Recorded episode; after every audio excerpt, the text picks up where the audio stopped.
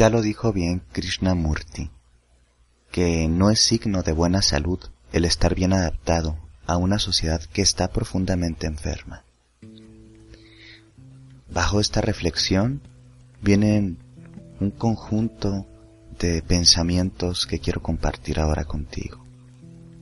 Realmente nos tenemos que sentar, que silenciarnos y ir hacia adentro para entender estas adaptaciones también como mecanismo de control.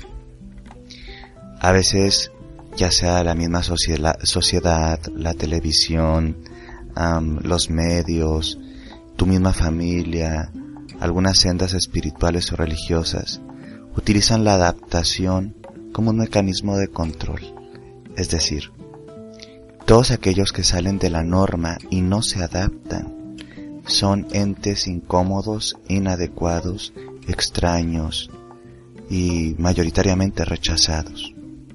Sin embargo, esta adaptación mayoritariamente es un eh, acto neurótico porque estar normalizando la neurosis de la sociedad y querer ser parte de esa neurosis no es algo sano.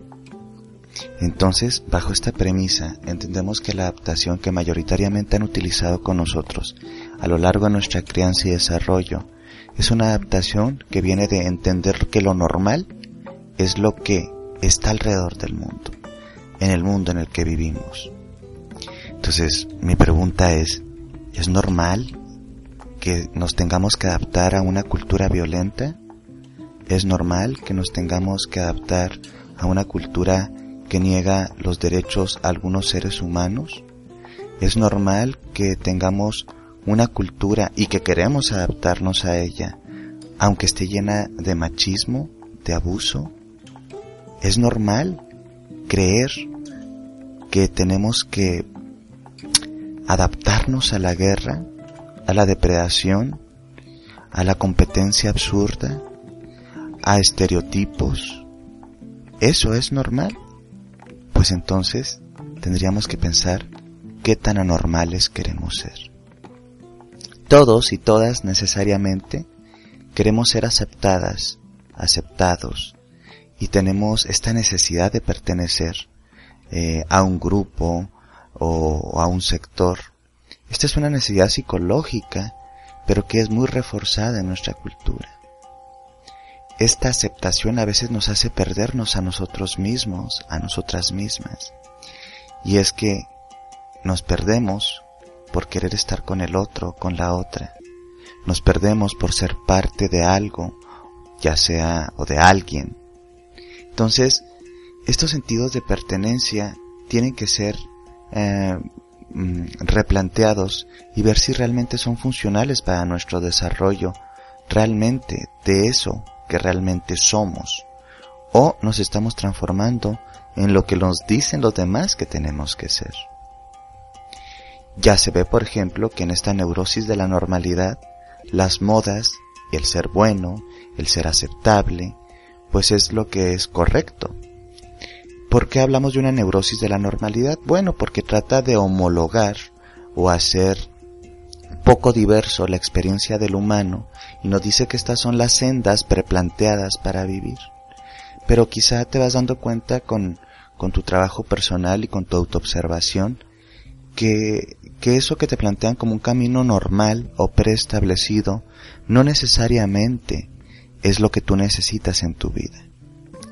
La mayoría de la gente, desde que somos muy pequeñitos, desde que somos muy pequeñitas, nos dicen que tenemos que ser buenos, que tenemos que ser políticamente correctos, que tenemos que ser aceptables.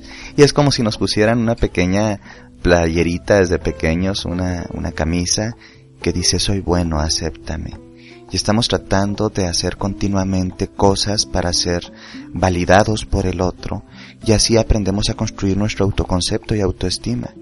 Pero esto también es una forma bastante neurótica, porque encontramos únicamente en el otro, en la otra edad, la forma de validarnos a nosotros mismos. Algunas personas que se revelan a estas validaciones del entorno, pues son vistas como extraños extrañas, pero ah, si vemos una revisión histórica, eh, entendemos que grandes mujeres y hombres a lo largo de la historia de la humanidad eh, han sido disidentes, han sido extraños y han tenido la valentía de ser ellos mismos, de ser ellas mismas, aunque tengan costos psicosociales fuertes. Sí, porque una cosa es lo que experimentamos afuera, ¿sí? Eh, que puede ser malas caras o no adaptarte bien a ciertos círculos, pero otras cosas son mucho más profundas y se sienten desde adentro, que es cuando tú empiezas también a pensarte, a concebirte, a juzgarte y a sentirte totalmente inadecuado o inadecuada. Esta valentía de ser uno mismo, de ser una misma, no es algo que se da en sí, se tiene que ganar. Y se gana a través del ejercicio de la reflexión desde el yo y también de la confrontación con esas realidades que dicen que son normales. Yo no puedo concebir, o al menos creo que, muchas personas al igual que yo no podemos concebir, que nos digan que lo normal es aceptar que tenemos estados controladores y que eso es bueno y que acoplarte a eso te hace un buen ciudadano. Yo no puedo concebir tampoco que algunas instituciones religiosas hablen de algunos parámetros de bondad y, y de la espiritualidad compasiva cuando acumulan riqueza, abusan de las personas, tuvieron una expansión a través de la guerra y todavía se les siguen comprobando abusos a menores, abusos sexuales, psicológicos a menores.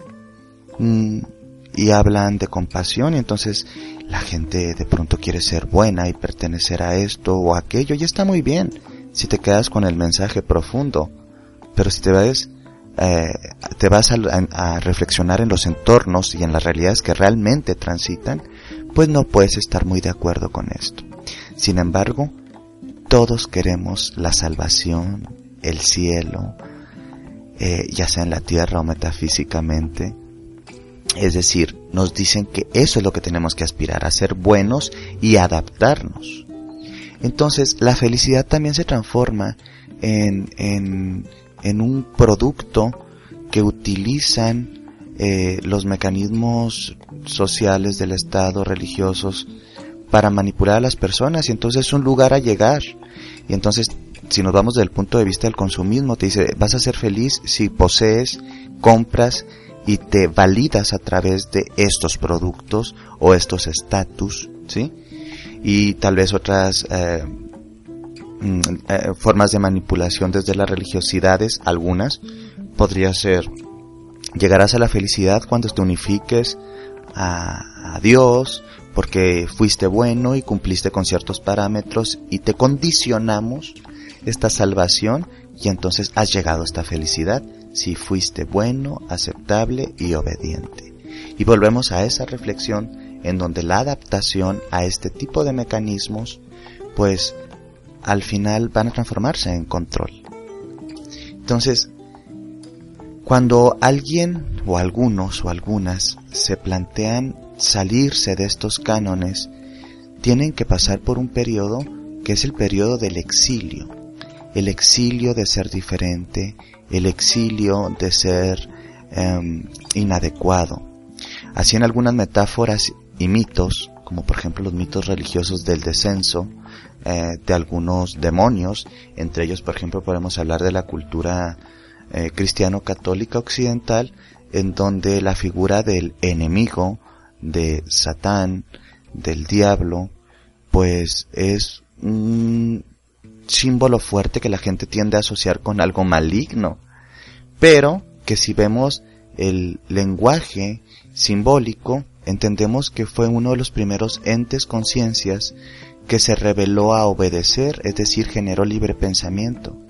Y como un prototipo de libre pensador, pues fue expulsado y castigado y hasta la fecha muy, con muy mala publicidad simplemente porque decidió no obedecer. Entonces la disidencia y la no obediencia, la rebeldía a el la, la hegemonía de poder que había, que era representada por el dios mayoritariamente solar, pues lo transforma en algo demoníaco caído.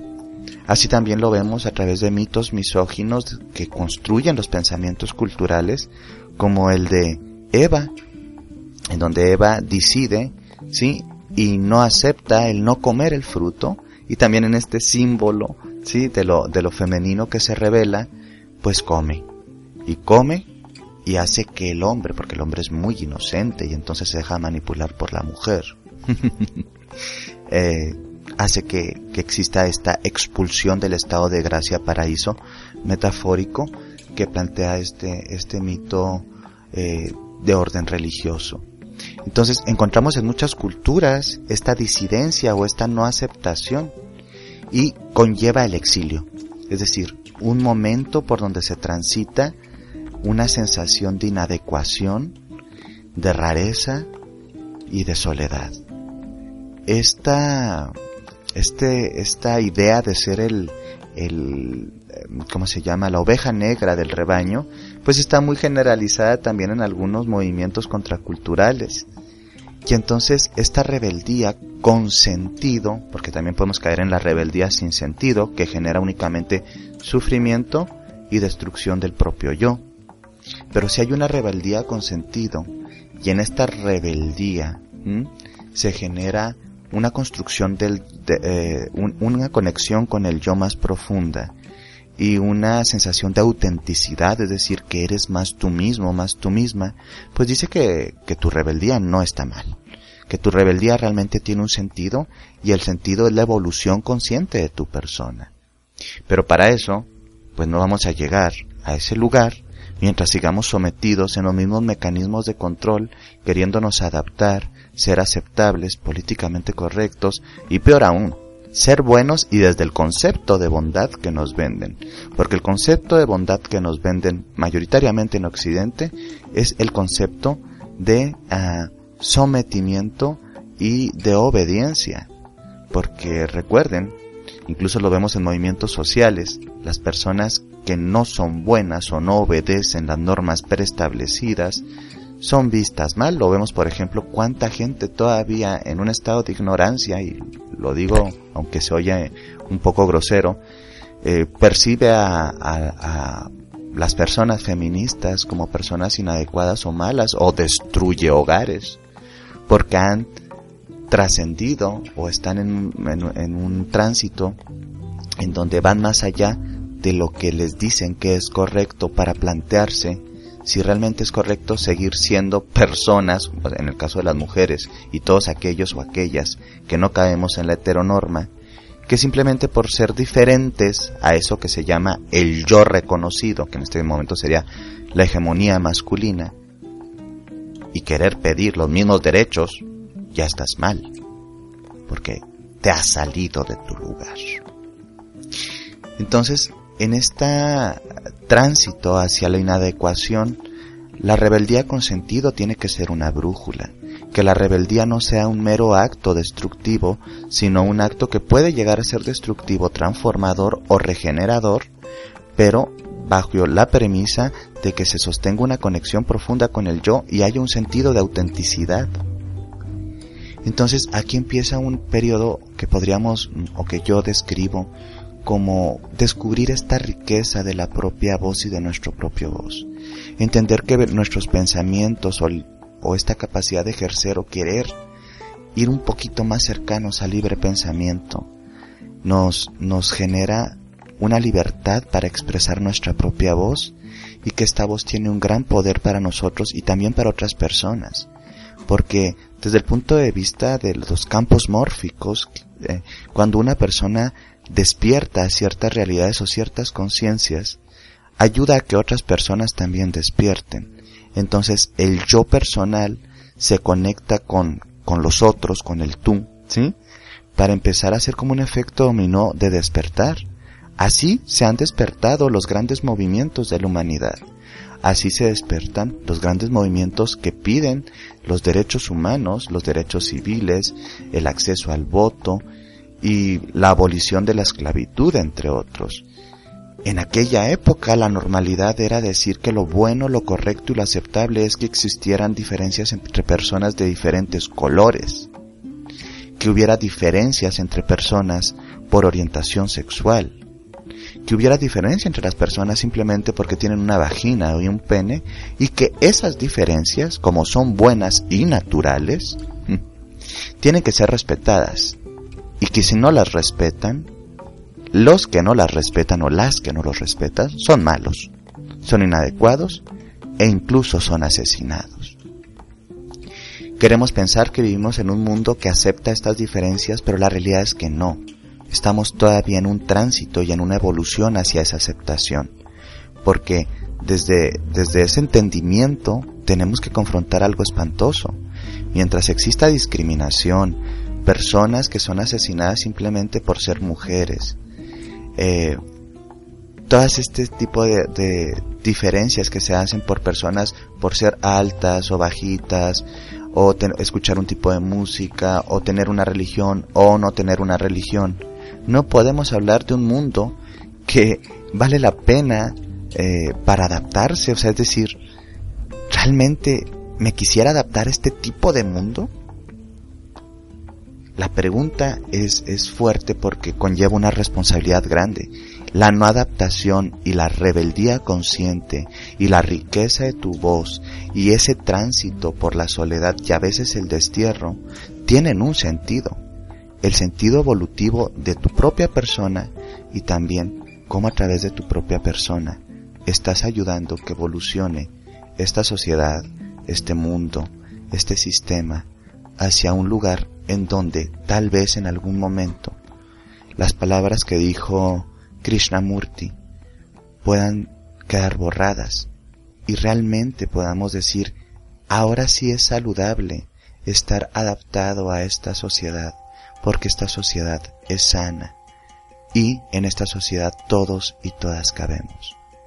Pero mientras eso no suceda, quiero recordarte que no está mal que a veces sientas esta ira o estas emociones que te llevan a desadaptarte, porque significa que una parte de ti está lo suficientemente despierta como para no dejarte engañar por estas necesidades de pertenencia aceptación a toda costa, mecanismos de control y te conecta a tus verdaderas necesidades para buscar un para buscar construir pues un mundo mejor para ti. Y esperemos también un mejor mundo para todos y para todas.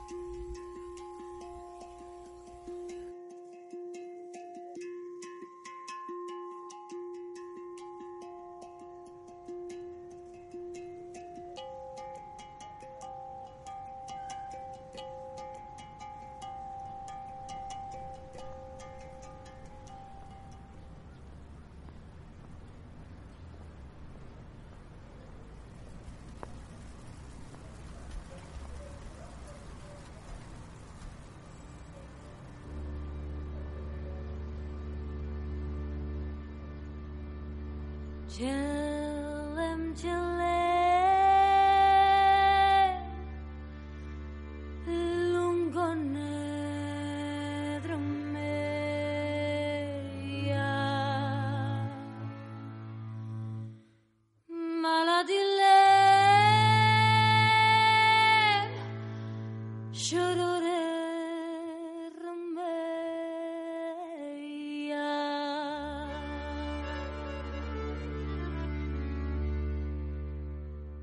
Jill and Jill.